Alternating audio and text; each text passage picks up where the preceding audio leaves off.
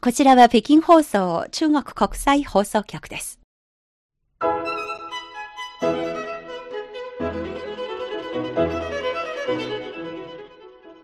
皆さんこんばんは。ハイウェイ北京中国情報ラジオ。毎週火曜日の2時間目は CRI インタビューのコーナーです。ご案内の大尾翔園です。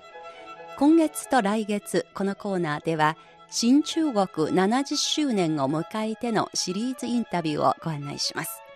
今週と来週は中国の資本市場の発展を経済と金融のプロとして中国の国有証券会社の経営陣として共に歩んできた徳地達人さんにお話を伺います。まず簡単に徳地さんのプロフィールをご紹介します。徳地達人さん。1952年東京生まれ。1964年から77年まで北京で仕事をしていた父親と共に一家で北京で13年間を過ごす。北京大学中国文学学科を卒業。スタンフォード大学東アジア研究センターにて修士号を取得。その後二十数年日本の大和証券に勤務。主にアメリカ香港北京シンガポールなどで国際投資銀行業務に従事。2002年に中国政府系大手コングロマリットである中国中心集団コンスシティックグループ参加の中心証券に副社長として入社。その後マネージングディレクター兼投資銀行委員会主席中心証券国際主席などを歴任し2015年末に退任。2009年中国金融界での功労が認められ中国政府より遊戯賞を受賞。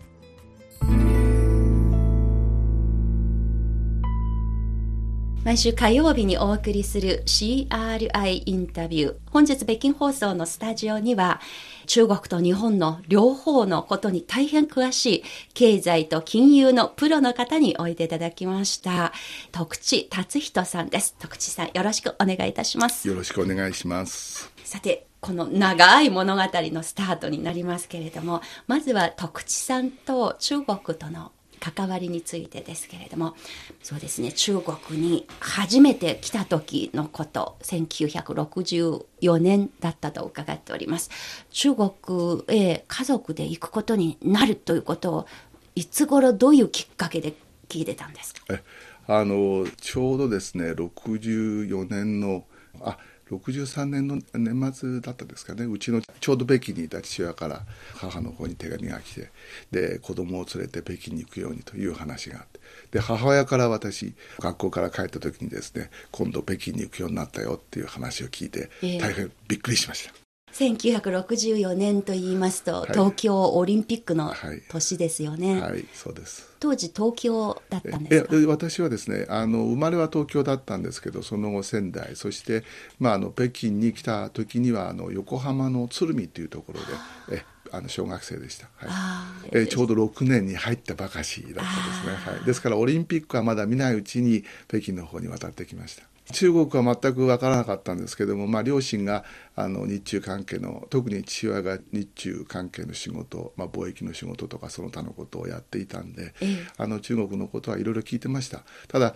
まさか自分がその中国に行くということは全く考えたことはなかったということですね。えー、はい、えー、徳地達人さんのお父様が実は私たちの大先輩に あたりまして、まあ当時北京放送として日本であのよく知られているこの放送局の中には日本からのスタッフの方、まあ専門家といいましてたくさん働いていらっしゃった時期がありまして、その中のお一人が徳地達人さんのお父様の徳地末尾です。末尾さんだったのですね。はいはい、まあそういうわけで中国に船に乗ってこられたと聞いておりまして、はい、はい、限界丸っていうあの3000トンに満たない日本の船なんですけどその船で3日ぐらいかかって神戸から、えー、限界灘を通って中国の新納島というの天津のちょっとこうもっと東の方にある港に着きました。えー、はい。着いた時のこととか覚えていることありますか？新納島の土よく覚えてますけど夜だったんですけどね、ええ、暗いところで入国手続きをしたことを覚えてます。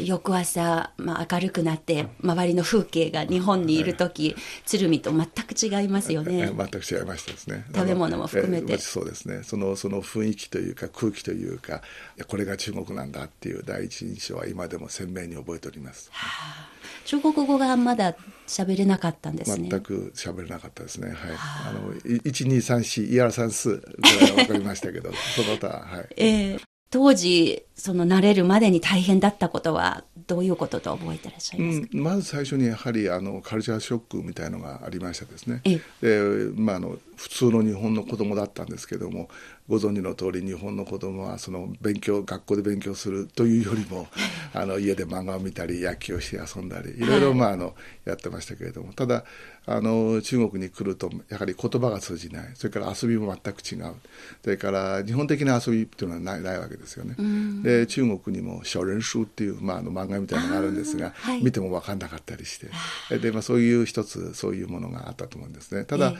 そういう徐々に中国語が分かるようになってきて、まあ、1年ぐらいで相当あの分かるようになったんですけどそういう漫画を通して読んだ「三国志」とかそれからえー、水光伝とか、まあ、そういうものがあのやはりあの中国を理解する上でですね役に立ったような感じがします。はい、それからまああのあとカルチャーショックっていうとやはり何つってもやはり大きいのは自分がやはり日本人だっていうことを意識しなければいけない。周りが中国人だそれからあの当時ですから、まああのえー、日本軍国主義が中国を侵略したというような話なんかもいろいろあってやはり小さい子供ながらやはり心痛めたこともありました。はいまあ、その時お父様が北京放送でお仕事、はい、そしてお母様も中国でなんと北京で外国語学校の先生の職に就かれたようですね。あのそうですねあの14年間ですねあの外国語学校で、えー、200人以上の中国のあの学生に日本語をいろいろ教えました。はい、はい。まあ、その徳地先生の教え子の中に後に私の先生になった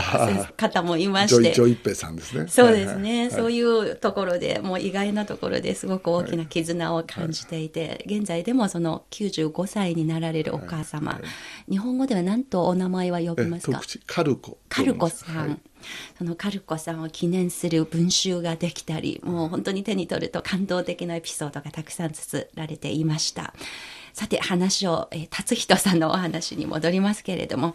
まあ、中国で滞在した青少年時代に過ごした13年間を、まあ、後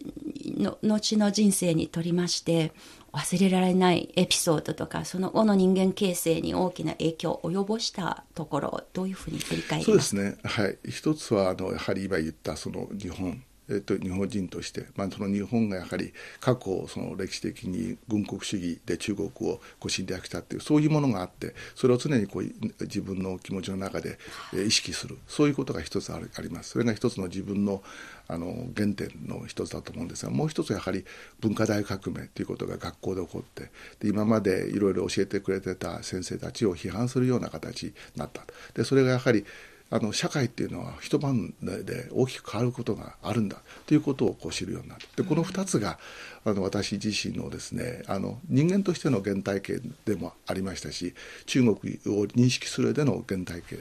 体験であったと私は思ってます。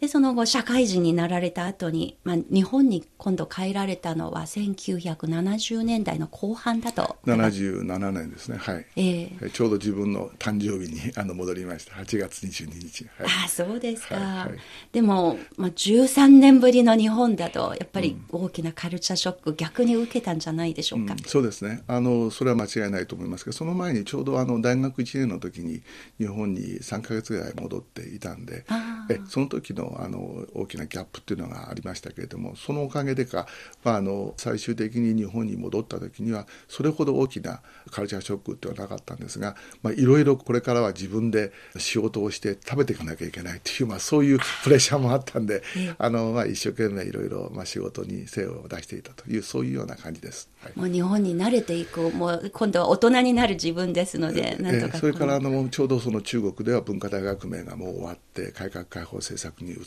た、それから日中関係も大変良くなった。でこれからどうするのかっていう両方ともそのお互いにですね交流を深めていこうと。でビジネスをこう発展させていこうというそういう機運があったんで、うん、まあ、その中で中国中国語ができる人間として、まあ、通訳をしたいですねその他の、まあ、交流でいろいろこう役に立てたということでそういうところに没頭していたというような感じがいたします。日本に帰った時に将来どういう職業に就きたい人間になりたいそのビジョンを描くときに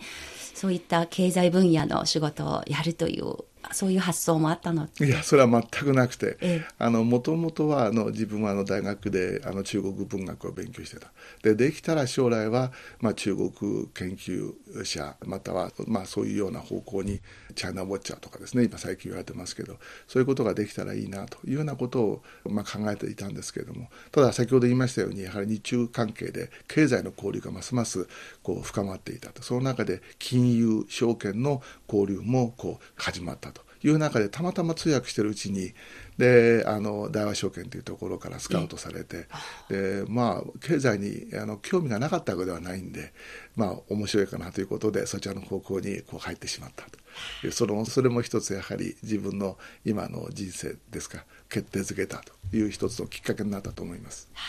もう証券マン投資とかのお仕事ですがそれこそ世界を舞台に活躍するようになりますがそうした中で日本に1977年に帰国してその後再び中国の土を踏み入れたのはいつ頃になったのですか？えーとですね、アメリカで7年ぐらいちょっと留学とそれから仕事を5年ぐらいやってたんですね。で1990年に香港に来てで香港に来て間もなく深センなんかにたまに行くようなことがあったんですがただしすごくあの中国が変わったなというふうに私は思ったのは北京に92、3年に行った時ですね。これは北京を離れて10年ぶりに行ったんですね、はい、大変大きく高層ビルができていたということもありますけど一番あの感動したのはその北京と天津間で広い高速道路が出来上がっていた。でそこをこうですねその走った時にすごくあの興奮したのを覚えてます。あやっぱり達人さん北京にいた頃の北京は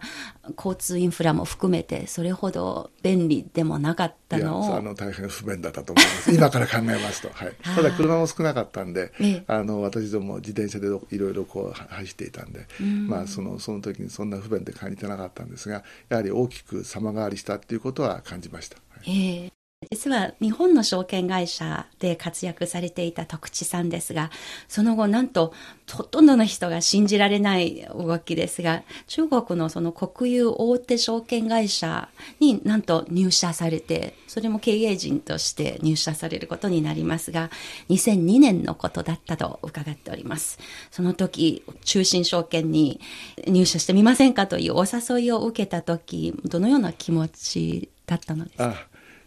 それはですね中国で最初の元あの大和証券に入社して北京で7年ぐらいあの仕事してたんですね。でその後シンガポールのあの現地法人の社長をやっていたでご存知の通り2001年に中国の WTO 加盟というのが決まり2002年ぐらいからですね実際にこう加盟されてどんどん中国の経済がまた活発化するという状況にあって。でその時に2001年にシンガポールから北京にまた私戻れと言われて戻ってきたんですね。ただあのその前の中国で働いていた日本の証券会社として中国でやっていたことに仕事に少し限界を感じてた時期でもあるんですね、どういう意味での限界、えー、やはり日本の証券会社で中国の証券市場というのが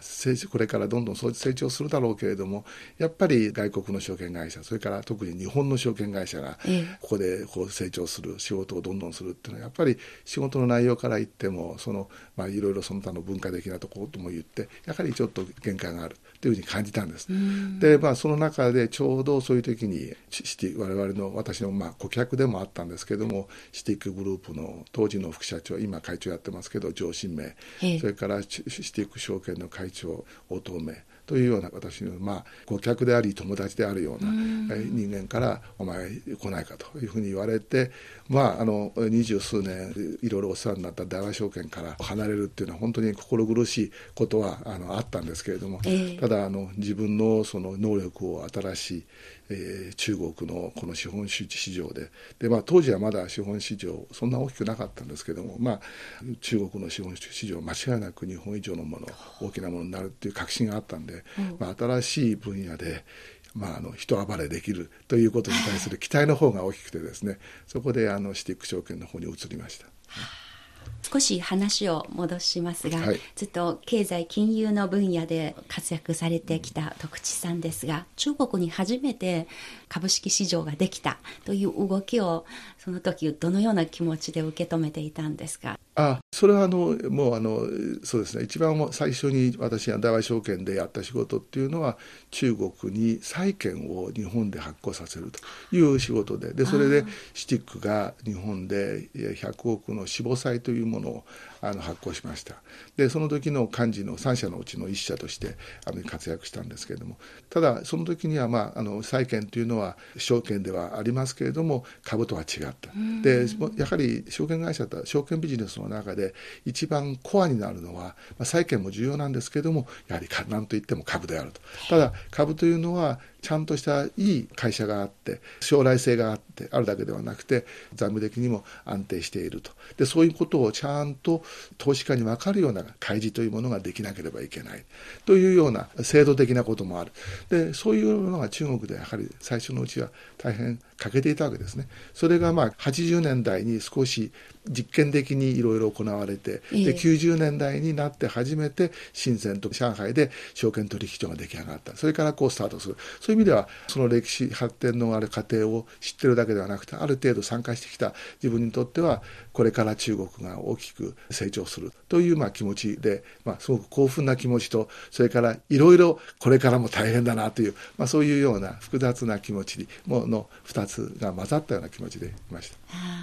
でも本当に北京に青少年時代過ごした時から考えると、まあ、こういう株とか証券とかそのようなつながりで中国と深い関わりが持てるということは本当に夢だにも想像できなかったことじゃないかと思います、そう思います。でその先ほど言いました大和証券に入るかどうかというふうにスカウトされた時にです。ねいろいろ迷ったんですね、でそれでただ一人の中国の方あの王道館さんっていう元北京の中央で外資導入のことをやっていた大変立派な方です、はい、でその後あの上海の市長になられてでいろいろやった。で北京にやった時に東京に一回来ていろいろその日本の企業の人たちと交流をしたと。でそれ私大和証券のところでまだ臨時でですね通訳として雇われて通訳したことあるんですね、はい、でその時にこの証券会社入らないかというふうに大和からこう言われていたんでそのことを王道館さんにこうぶつけたんです。そしたら王道館さんは今は中国はまだ証券ビジネスというのは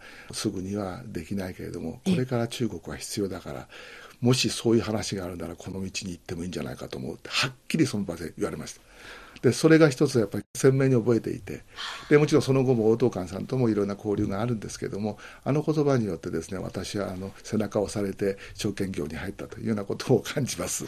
ーはい、それは何年のことだったそれは1900ですね79年だったと思います、はい、もう改革開放してすぐの頃、まあ、すぐの時に。その改革開放の時にそこで同時に作られたほぼ同時に作られた委員会があってそれは対外投資管理委員委員会。でそれが委員会の主任というのが国木副首相がたん、えー、なっていて副首相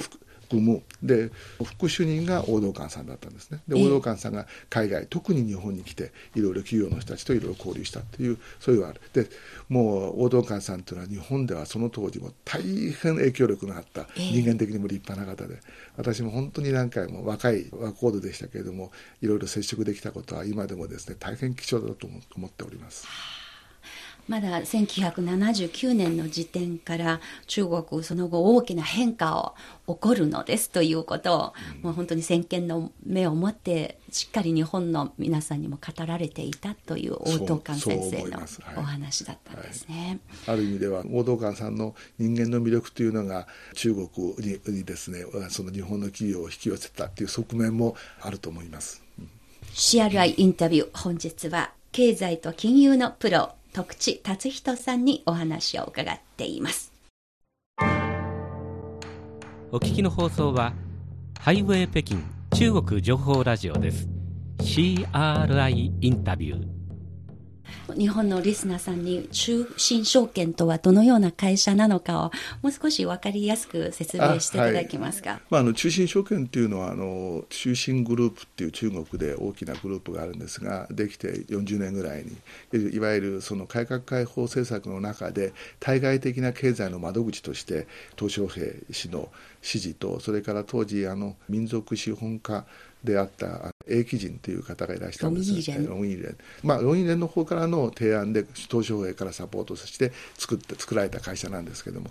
この会社の子会社として発足した会社なんです。ただ、それまでにですね、中国の証券会社っていうのは、1990年ぐらいから中国の資本市場が細々とスタートして、はい、で結構あの大きな証券会社なんかできてたんですけれども、えー、中心グループとしてはですね、銀行の下にあった証券部門がが独立して証券会社を作ったのが1900 90、97年なんですね。ですから少し遅かった。それから規模もそんな大きくなかった。それからその全国規模というよりもそのグループ内で成長してきた会社だという状況だったんです。ところがやはり先ほど言いましたように WTO に入り中国の経済が急成長してきた。で各産業もどんどんどんどん成長してきた。その中で資本市場っていうのが中国の企業の資金調達、それから会社の株式化をする意味ですごくあの役割がを果たすことができた。その中で一体誰がどういう形でそういうサポートをするかっていうのはすごく重要な戦略であったわけですね。えー、その意味でその戦略に乗ったということでもちろん M&A なんかをして他の証券小さな証券会社を買収したりなんかしていろいろやったんですが最終的には海外の証券会社なんかも買収なんかして国際的なビジネスもできるような会社に、えー、そうですね2010年頃にはもなって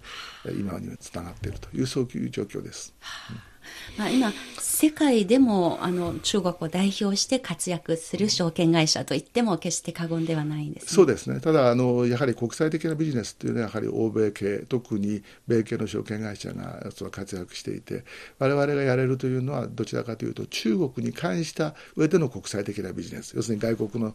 投資家が中国の株を買いたいとか債券を買いたいとか、まあ、そういうことですねそういうことの意味ではもちろんトップの会社の一社でいろいろ仕事をしております。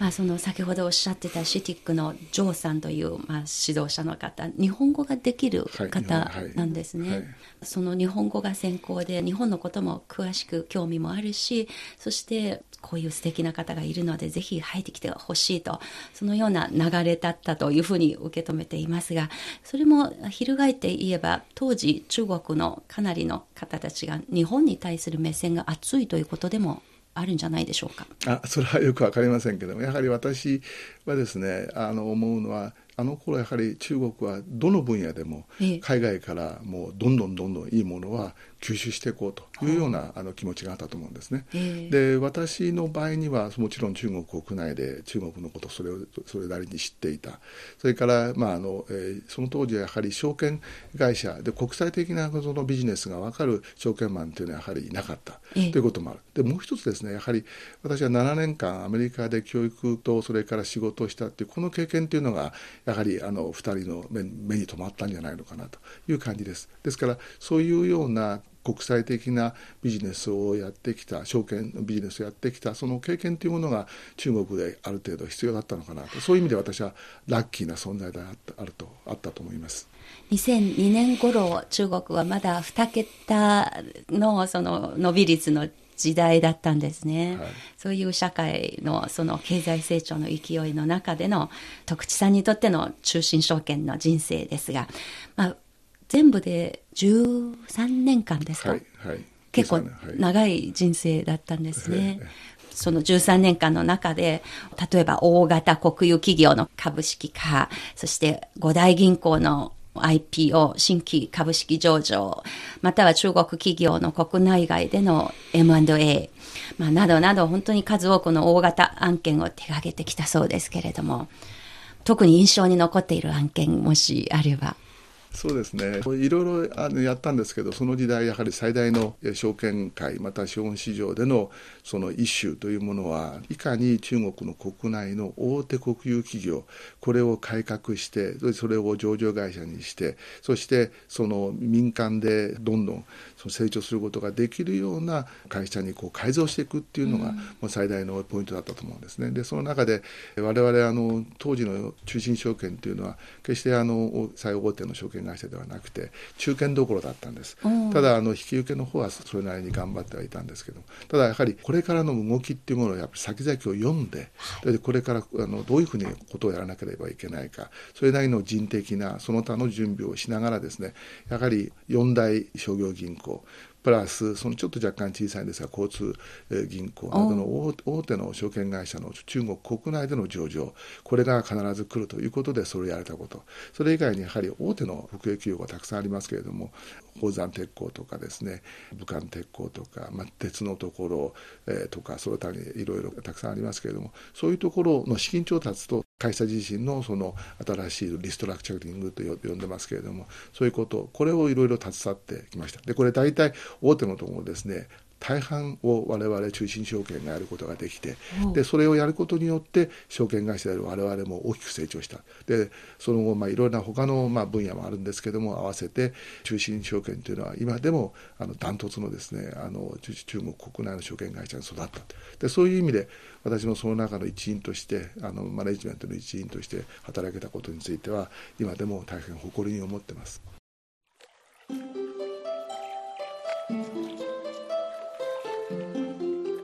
CRI インタビュー本日は新中国70周年を迎えて経済と金融のプロとして活躍されてきました徳地達人さんに北京放送のスタジオでお話を伺っています。引き続き徳地さんよろしくお願いいたします。よろしくお願いします。ところで2002年に中信証券に入社された徳地さんですが2015年に定年退職されました。定年退職した時の肩書きは中信証券株式有限コンス当時総経理。当時総経理。これはまあ経営陣のグループのメンバーの意味なんですね。日本語だと何と言えばいいですか、えー、マネージングディレクターということで、で経営者、まあ、6人、6、7人いたんですけど、そのうちの1人です。はい、あマネージングディレクター。はいはい、まあ、中心証券の場合は6人がいると。えー、そうですね、6人から若い人たちが増えて、そのその後、7人からまた少し増えたりしたしましたけども、大体6人から8人ぐらいの一人あのメンバーです。それがトップマネージメントという主委っていうんですけど、ね、エグゼクティブそうコミティコミティ。コミティ。コミティですね、はい、まあ、そのまず国有証券会社の中にその経営陣の本当にトップの経営陣に外国の方がいるということをおそらく日本の方も信じない方が多いかと思います。中国人も同じと思いますが、そうですね。まあ、国有企業、外国の方にこれだけ重要なポストを任せるという例はとても珍しいように思います。あの、やっぱり董事总经理に任命された時、徳地さんのお気持ちは？そうですね、まあ、最初は副社長ということであの入ってでその経営陣6人のうちの1人ということであの担当をですね投資銀行業務。で投資銀行業務っていうのはまあどちらかというと売上ではそんなに大きなものではないんですけども先ほど言いましたような会社の株式の引き受けとか債券の引き受けとか、でその他に私の場合にはあの債券の販売の方とかですねそれからあのキャピタルマーケットって、まあ、いろいろこう複雑なあと M&A とかいろいろこう中心的なコアになるところのビジネスそこを担当させられたということがあります。でまあですからあの今言いましたように会社はそんなに大きくないんですけどもマーケットとしてこれから大きくなるその中でいろんなことができるっていう、まあ、そういうポジションを与えられたんで、ええ、まあ、あのプレッシャーないといえば嘘ですけどもただ大変やはりやりがいのある仕事だということであの、まあ、あの一生懸命仕事をしたというふうに言えると思います。このほとんどの周りの一緒に働いている方たち中国の会社北京が拠点ですので、はい、もちろん中国人が一番多いんですよね。もちろんそうです、はい、えー、その中国の同僚とか部下たちと接する中で彼らの仕事の姿勢に、どういうふうに感じていることありますまずあの日本の証券会社から、ええ、あの中国の証券会社に移ったわけですね。で日本の証券会社っていうのはご存知の通りバブルで相当傷んでいて、そしてそのやはり社員のですね士気っていうかもう相当やはりあのどちらかというと弱まっていたというような状況にあります。それをですねそれと比較しまして中国の若者はですねそのこれからその中国の資本市場っていうのがもう無限にこう成長するというようなそういうような気持ちですごいエネルギッシュでですねこう前向きに仕事をしたっていうそれはあのやはりすごく印象的ででそれがやはりその後中国の資本市場を大きく発展させた一つのあの背景にあるんじゃないかなというふうに思います。まあ、あのそういうような時代であって私のようなそういうその時の経験というのがあったのでその時代にマッチングできたために、まあ、外人でありながら仕事ができたっていう背景があると思うんですね、うそういう意味ではすごくあの自分としても先ほども言いましたようにラッキーであったなとは思います。でもそもそも外国人が当時総経理の職に就いたのがそんなにないことですね。中心にとっても初めての。これはですねもともと中国の証券管理監督委員会の法令に中国の証券会社の経営陣は中国籍ではなければいけないというルールがあったんです、はい、でそれで先ほど言った2人の私の友人からスカウトがあった時に私はお前らその私が日本籍で日本外国籍は中国の証券会社の役員になれないのお前知ってるかって言ったらあそんなルールあったの？と。っていう反応で、じゃあそのルール変えればいいじゃないって反応したんです。で、それも、あの、その時はまあ笑って終わったんですけども、はい、1か月から2か月の間にですね、シティック証券だけではなくて、シティックグループ、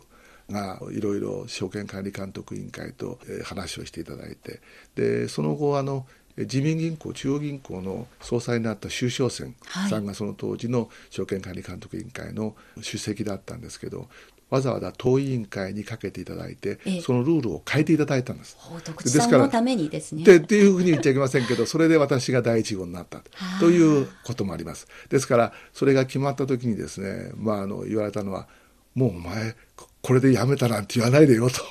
そらちょっとこう、あの、証券管理課の方からも相当こう、プレッシャーがかかるからっていうことで言われて、まあ、あの、心を決めたというようなこともありました。ああ、けどまだ当時中国と日本の所得レベルも違いますし、はい、経済のその発展の具合も違いましたけれども、何か心配とかありませんでしたか？いや、私はその時に言ったのは、今の大和証券のその全体の経済的なところの税引き後のが保証されれば、はい、あのいいよと。あとは会社でとの将来成長する中で、まあ、給与所得が上がればそれでいいと思ってたんで、ええ、まあ、そのレベルであの同意してやりました。もうすでにシティック証券から定年退職されましたけれども、この証券業の賃金で比べますと、例えば今の中国の証券会社の従業員の平均的な給与と日本とそれから諸外国と比べてどのような証券証券会社ですか？はい、のの比較ですか？そうですね。ああのまあ証券会社によっても違うと思うんですね。これはやはりすごく競争の激しい業種ですから。ですからどれだけか分かりませんけど相当あの歩合制みたいなところもあると思うんですね。あただ歩合制というか、まあ、あの成果成果によってスライドするというようなところもある。ただ平均的に言うとおそらく過去のこの10年ぐらい中国の経済がちょうど2008年ぐらいですね。この10年ぐらいというのはおそらく中国の証券会社の所得平均所得は日本の証券会社の、まあ、社員よりも上だというふうに思います。あそうですか、はい、ただし欧米と比べるとまだ少し差があるかもしれません。それは伸び率が上じゃなく絶対値も上ということですか？金額。両方ともそうですね。はい、あそうですか、はい、また徳地さんがシティック証券でお仕事された間には少しずつ外国のスタッフも採用されているように聞こえていますが、随分やっぱりその後外国人の方も。というのはですねあの一つはシティック証券も国内でいろいろやってきたんですけれどもやはりそのその中で外国との関係っていうのが出てきたということもある。でそれでその需要もそれなりに必要になってきたということが一つありますそれからもう一つはいろいろ外国のその中国で一旗あげようと思っているような若い元気のある外人もですね中国の証券会社に入りたいという人がいてでその時にまず考えるのは我々中心証券ともう一つ最大のコンペティターであった CICC というところがあるんですが中銀公司、ええ、この2つに外人が入りたいというところが結構あったんですね。我々もやはりあの必要に合わせて私のまあ後半ですけれども若いところを入れ始めています。はあ、それからあの海外には CSLA というクレディ・リオネという証券会社これを100%買収したんでええ、で買収した海外の会社には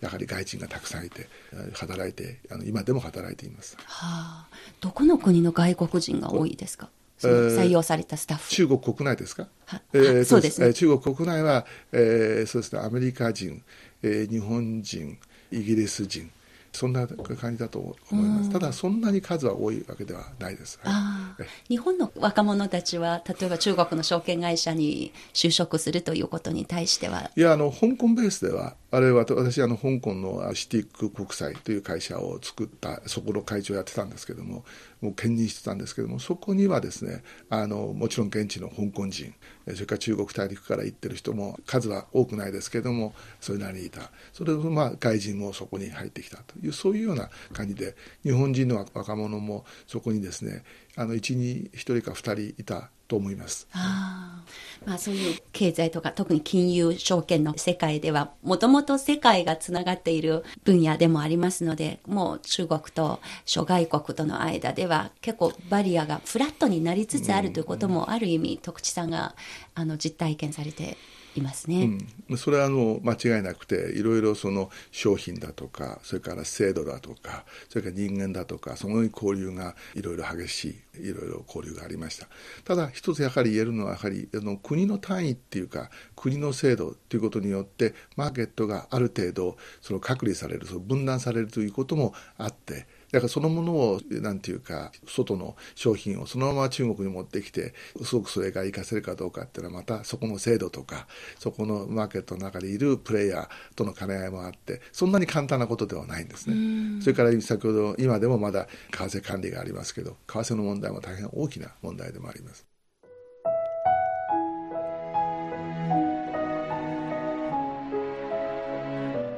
CRI インタビュー新中国70周年を迎えてのシリーズ。